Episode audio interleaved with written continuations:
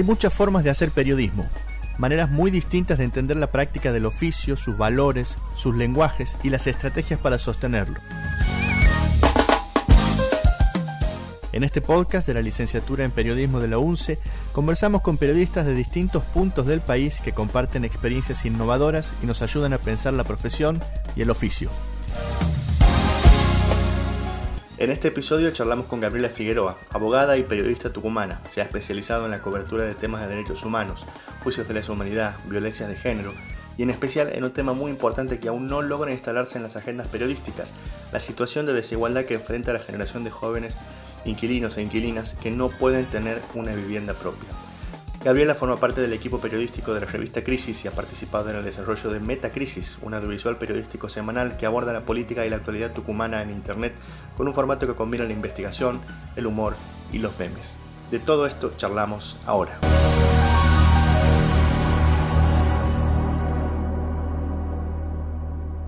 Bueno, Gaby, antes de que nos metamos con, con la experiencia de, crisis y algunos temas vinculados a periodismo y derecho humano que me gustaría también que charlemos, te quiero empezar preguntando, eh, en función de tu, de tu experiencia, ¿cuál crees que es la principal diferencia entre el periodismo que se puede hacer desde Buenos Aires o en Buenos Aires y el periodismo que se puede hacer en las provincias o desde las provincias?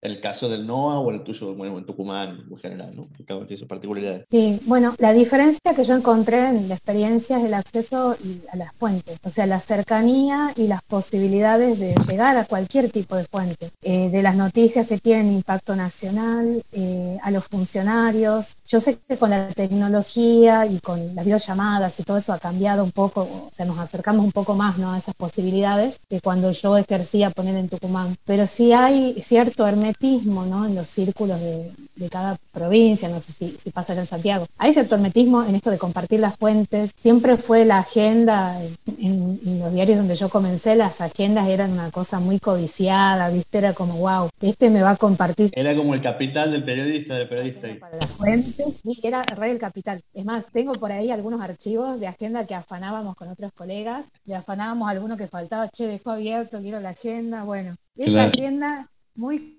codiciada y, ahora en, los tiempos del 2.0, eh, se da con más hermetismo. O sea, hay grupos o espacios donde vos podés entrar y preguntar, pero no están tan abiertos a, todos los periodistas, ¿no? Entonces, es hasta que te empezás a hacer conocer, la, primera diferencia que noto yo es esa. Eh, el, acceso acá es mucho más eh, fácil en términos de, de, de, espacio. Ya decís Buenos Aires o mandas un mensaje con un teléfono con el prefijo 011 y la respuesta eh, yo siento y veo que es distinta. Y después está la otra agenda, ¿no? La agenda de, qué agenda se puede construir desde, desde, Buenos Aires, desde las provincias, que también hay una diferencia ahí, ¿no? Una diferencia muy grande que, que es un poco lo que estaría bueno que se siga empezando a resquebrajar, y es que hay como una creencia, ¿no? Muy internalizada en todos los periodistas, en que la, narrativa de lo que pasa en, el país o en la nación tiene que venir sí o sí desde, desde Buenos Aires, ¿no?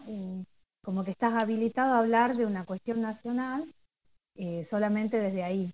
E incluso es una práctica que, una práctica que está internalizada dentro de los medios, porque vos tenés, eh, no sé cómo, cómo serán en, los medios de Santiago, pero allá en los medios donde yo trabajé, en general se tomaban los cables de Buenos Aires, de Tela, de las agencias que trabajan en Buenos Aires para contar muchas veces cosas que tenían que ver, por ejemplo, con Tucumán, lo que había dicho tal ministro con respecto a la provincia, y no, no había como una posibilidad de quebrar ese, ese sentido de decir, che, yo llamo al ministro, qué sé yo.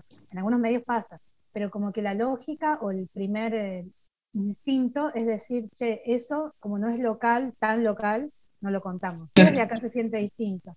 Claro, vos dices recién que se siga resquebrajando. ¿Ves que eso en algún punto se está resquebrajando, está cambiando, está transformándose? Yo veo que sí. Creo que hay, un, hay muchos medios, sobre todo los que son más nuevos, que hacen uso de las nuevas tecnologías, que tratan de, virar un poco ese sentido. Lo veo en la experiencia, por ejemplo, de Metacrisis, que es donde este, comencé a, trabajar el año pasado.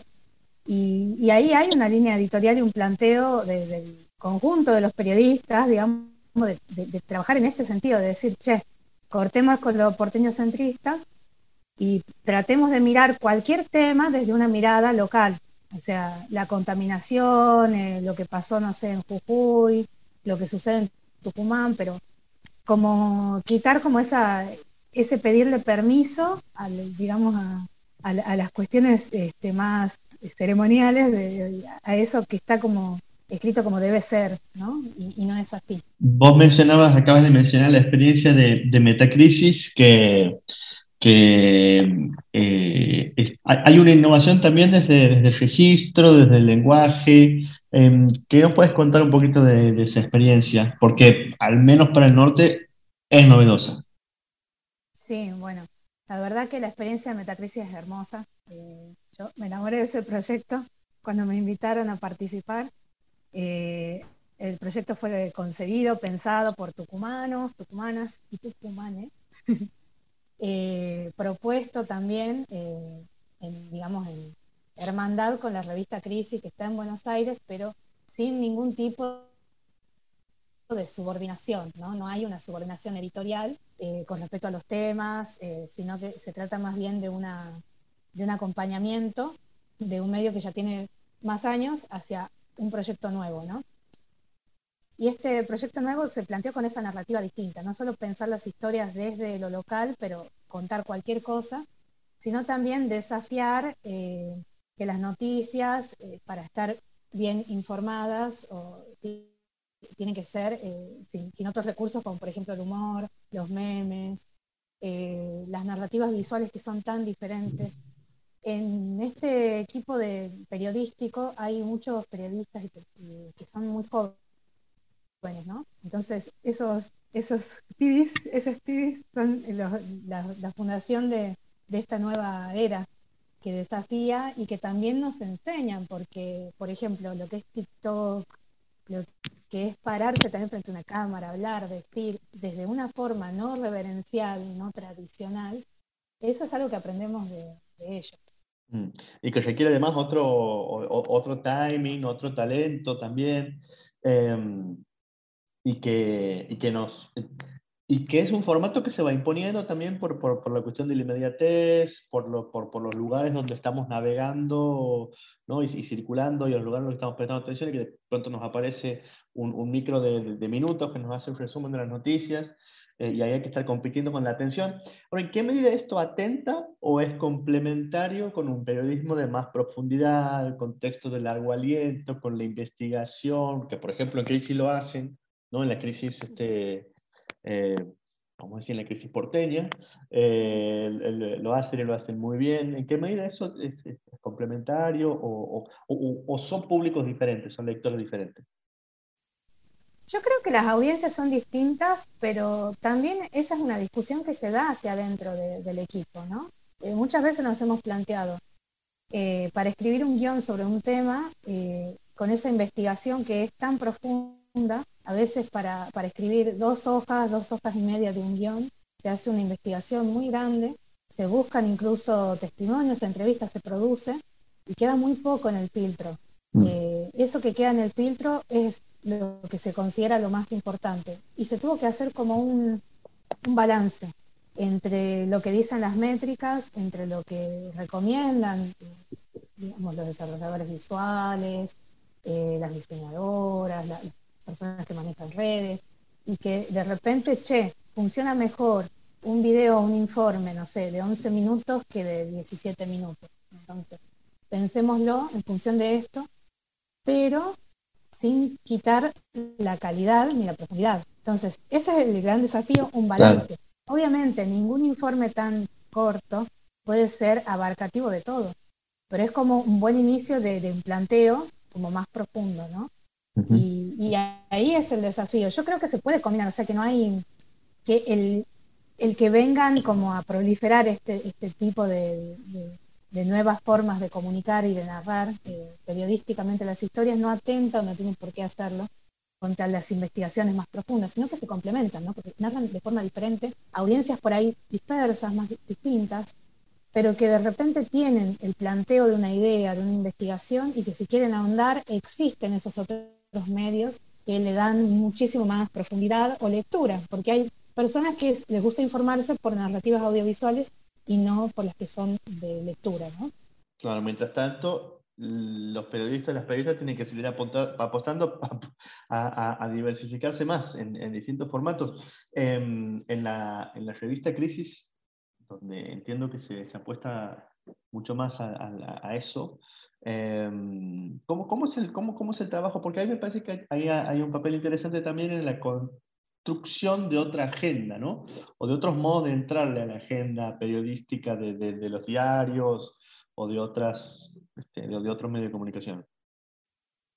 Bueno, sí, la revista tiene su, colectivo editorial eh, que se reúne todas las semanas, que plantea los temas de la agenda, que trata de que sea propia, pero tiene la diferencia de un diario o de un semanario, que no aborda las noticias digamos, del día, ¿no? del contexto actual.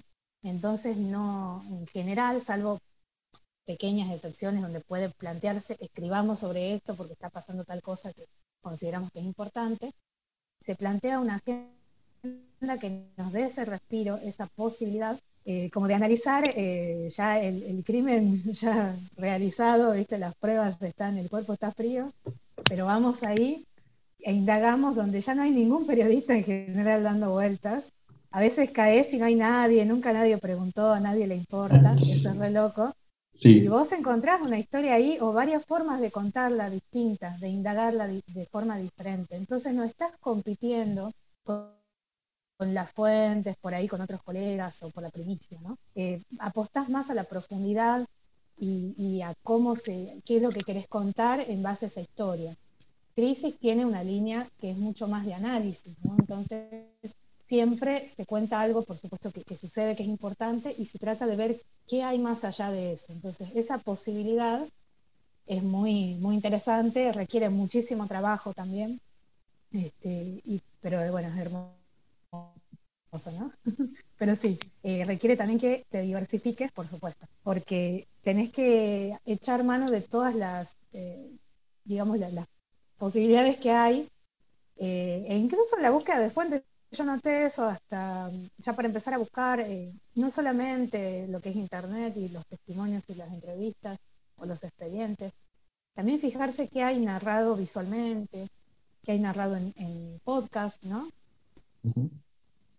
Es otra fuente que por ahí no se tiene en cuenta y de repente hay entrevistas o informes que están buenísimos, ¿no? Y que pueden sumar a la preproducción de una nota. Claro. Em, y hay ahí también un, tema con eh, el tipo de lector o de lectora, ¿no? Que tampoco, tampoco estamos hablando de un lector masivo, en ese caso, ¿no? Tal cual, tal cual. Bueno, eh, Crisis es una revista que es de largo aliento, digamos, las notas en general, muy de análisis, eh, entonces, el tipo de lector o lectora que se acerca son aquellos que les gusta leer mucho, analizar, que se quedan, que se demoran en esta información, ¿no? Entonces, eso es lo que, lo que se ofrece ahí. Y, en esa línea del análisis, algo que, que, también hace crisis y que lo hacen algunos medios, pero quizás poco, también hay una línea que, que, me parece que es relativamente reciente, capaz que hace un poco más, que tiene que ver con el tema de la formación. ¿No? Este, estos de talleres para invitar a lectores o a otros periodistas a, aprender a, escribir o a analizar la, actualidad política o distintos temas. Porque además, no todos los que escriben en crisis o los que trabajan son periodistas o vienen del campo del periodismo, que hay otra discusión, ¿no? Este, que a nosotros como universidad nos interesa mucho eh, la, discusión sobre la, sobre la formación de los periodistas. ¿Cómo lo ven eso? Bueno, yo soy una de las. ¿Vos, sos una de ellas? soy periodista de oficio, pero soy abogada también. Y nada, bueno, cursé la maestría de periodismo en la Universidad de La Plata y soy un desastre, debo la tesis. Eh, este año creo que es mi año. y, sí, obvio. Eh, creo que, pasan dos cosas ahí, ¿no? Eh, pensando en la formación, en la importancia que tiene la universidad, etc. Primero es pensar en el periodismo como, como un, oficio que surgió mucho antes que, la academia, que eso lo sabemos, que la construcción de las academias son posteriores y en base a ese conocimiento. De hecho, yo en la maestría compartí eh, dos años con compañeros que no son eh, recibidos, digamos, de grado, de, una carrera de grado, soy periodista de oficio de muchos años y habiendo eh, acreditado esto por un convenio con un gremio, ingresan a la universidad a hacer una maestría. O sea, eso es una valoración muy fuerte de lo que es la importancia del oficio y de la praxis en nuestro, nuestro campo del día a día, ¿no? Sin desmerecer, por supuesto, la importancia central que tiene la universidad, ¿no? En la formación. Creo que llegó porque era muy necesario, o sea, ya lo pedía a gritos la, práctica, che, hagan un espacio para que podamos formar periodistas. Necesitamos en la academia también, ¿no? Pero surgió antes, entonces eso hace que también muchos curiosos y curiosas como yo hayamos eh, empezado este camino también eh, a meternos a, no solo a escribir, sino en el, periodismo en sí, a interesarnos por, por la buena información, ¿no? Y en crisis, eh, lo que se da con este plano de la formación, primero se da porque es un espacio que es autogestivo y que tiene un colectivo editorial que se reúne a discutir y a plantear cuestiones, ¿no? Se fue dando la posibilidad durante el año pasado de, que surjan algunos talleres con el Centro Cultural Kirchner, eh, que se hicieron, que salieron muy buenos, y esa experiencia como que sembró algo ahí, ¿no? Una, quizá una, una patita que no estábamos mirando hacia afuera, de conexión con, lectores, lectoras, periodistas, que les interesaba también esta forma de trabajo de crisis y que querían un poco eh, ver cómo, cómo lo hacíamos, pero también de repente ver cómo se hacían las ilustraciones, cómo se pensaban las narrativas fotográficas, ¿no? Entonces, en base a eso, este año surgió también eh, ese planteo de las reuniones del colectivo y se definió hace un par de meses que este año íbamos a hacer los talleres, ¿no? Entonces, bueno, lanzamos ahora hace poquito un par que son de ilustración, que están buenísimos entre paréntesis. Este, decidimos que sean presenciales, esa también fue otra discusión, porque tenemos lectores, audiencia en todo el país, pero como nos rompió tanto, digamos, el espíritu, el aislamiento social, eh, encontramos en el, crear espacios de, digamos, de encuentro físico, presencial con, la audiencia, en un espacio sumamente rico para, para, encontrar la devolución al trabajo que estamos haciendo, eh, sobre todo en la empresa, ¿no? Entonces, eh, se hizo en diciembre una presentación del número con el tema del 2001 y los, y los 20 años, y, y, etcétera. Y este año se volvió a replicar con el, con el número 51 y estuvo muy bueno porque se dio la posibilidad de invitar gente interesada en los temas, algunos entrevistados que, ven, que vivían cerca o que podían ir, y se dio ese intercambio que a nosotros como periodistas y como colectivo editorial nos sirve para pensar también cómo eh, hacer en nuestro hacer, en qué, en qué hay que mejorar o cambiar o en qué hay que ser más claro. Y bueno, entonces, eh, siguiendo con esa misma idea, es que se dio los espacios de los talleres y bueno, vamos a tener varios este año. Incluso metimos con con Gala, que es una compañera fotoperiodista, eh, la idea de un taller de, de mirada interseccional a las noticias, no hablando no solo de género, sino también de, de cuestión intergeneracional, discapacidad, de travestis, trans, lesbianas, no binarios, ¿no? Así que bueno, estamos con, eso, con esos planes y, está interesante. Buenísimo, está buenísimo porque además es, es algo que, que, que, es importante que se, que se renueve, que se abran esos, espacios, que se abran esos espacios en función de, necesidades nuevas que van apareciendo también a la, formación y que por ahí en ese punto las universidades eh, son más lentas para reaccionar, tenemos menos, menos reflejos a veces, ¿no? Por, por el modo por el modo en que tienen las instituciones universitarias a veces no, nos cuesta un poco más eh, eh, en ese punto. Em, te quería preguntar, como, como, último, como última entrada, me parece también interesante, y ya pensando en, algunas partes de tu trabajo, Gaby, y algunas cosas que yo leído tuyas, sobre dos temas que, eh, que diferentes, que tienen que ver con derechos humanos, em, pero que a mí me parece que han tenido como, como como lecturas o alcances diferentes. Bueno, hemos hablado en la, en radio sobre el tema de, de, I, de su historia, que hemos conversado sobre, sobre la cobertura que vos has hecho, el tema, los temas este, sobre, sobre derechos de las mujeres. Em, y después, a mí me gusta mucho eh, algunas cosas que leo tuyas sobre la cuestión del movimiento de inquilinos, em, que es un tema que parece que no termina ¿no? de de, insertarse en la agenda, o al menos desde afuera de Buenos Aires no se ve, o quizás es un tema muy porteño, pero es un re temazo. Este, y me parece que hay, un, que, hay, que hay un contraste ahí, ¿no? Entre cómo esos dos temas prenden, ¿no? O, o, no terminan de prender. ¿Cómo, ¿Cómo es tu experiencia con eso en ese punto? Sí.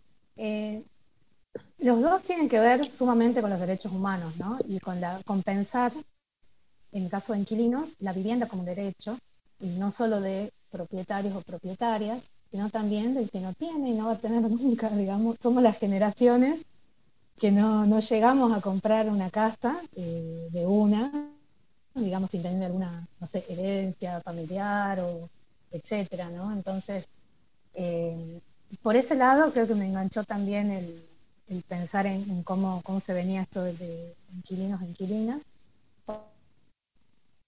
Cuando me acerqué también pensaba, digo, esto debe ser algo muy porteño, no tiene nada que ver con el país. Y después entendí que no, porque no solo veía reflejado en mi realidad, aunque yo vivo acá en Buenos Aires, entonces sí, es un tema que, toca Buenos Aires, pero me di cuenta que era una realidad que trascendía a todo el país esta cuestión de, no ser propietario, de que no hay una regulación de los precios en cuanto al ingreso. Entonces, cuando vos ingresás, el precio inicial lo pone el propietario y con la inflación y la crisis mundial que atravesamos más la pandemia, esto se ha visto profundizado eh, en los precios y en la imposibilidad de las personas de llegar a pagar un alquiler digno o de tener que mudarse a un lugar muchísimo más pequeño o directamente eh, compartir cuando ya no da para más, digamos, querías tu propio espacio. Y, y, ahí empecé a ver cuestiones también que son interseccionales, ¿no? Porque no es lo mismo la situación de una mujer madre soltera con dos hijos en donde de repente vas y no te alquilan porque tenés niños, o sea, hasta eso, digamos, hay, hay toda una, lectura de, quién puede acceder a la vivienda y cómo, de cómo tiene que ser, porque siempre fue así, ¿no? Y eso un poco, en este sentido, puede leerse también la cuestión, eh, digamos, de, de vulneración de derechos de las mujeres, niñas, eh, pero también de lesbianas, travestis, trans. En cuanto hay muchas cosas, muchas vulneraciones que como siempre fueron así, se leen como que, bueno, ya es así, ¿no? Y hay que eh, hacer una lectura crítica de eso. Como periodista, creo que es un desafío eh, esa lectura tenerla presente en todas las notas, ¿no? Que un poco ese es el planteo de la interseccionalidad. A mí me gusta mucho escribir sobre género, sobre cuestiones también interseccionales, pero mi desafío más grande es poder meterle esa mirada a cualquier otra nota, que no sea específica. O sea, porque eh, a mí no me interesa escribir solo notas que las leamos quienes nos sentimos más eh, identificadas o involucradas, ¿no? Entonces, eh, un poco cuando tuve mi acercamiento con inquilinos agrupados, inquilines, estuvo bueno porque ahí vi toda una diversidad de, de realidad en este sentido, ¿no? Es un complejo que todavía no está definido,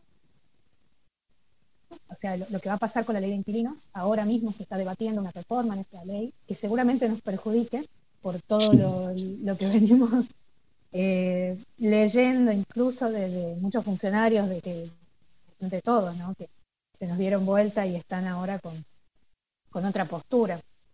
Eh, y eso va a tener un impacto en la vida de más de 9 millones de personas en el país. Entonces, eso me parecía como loco también. Eh, que sean tantas personas y que no haya una visibilización. Mm. Mm. ¿Y a qué crees que se debe esa, esa, esa, dificultad para que eso termine de entrar? Tiene que ver con, no sé, uno se puede poner así paranoico y decir con que, ¿no? En realidad hay, una minoría de propietarios a la, que le interesa que no se genere conflicto también con ese, con ese tema.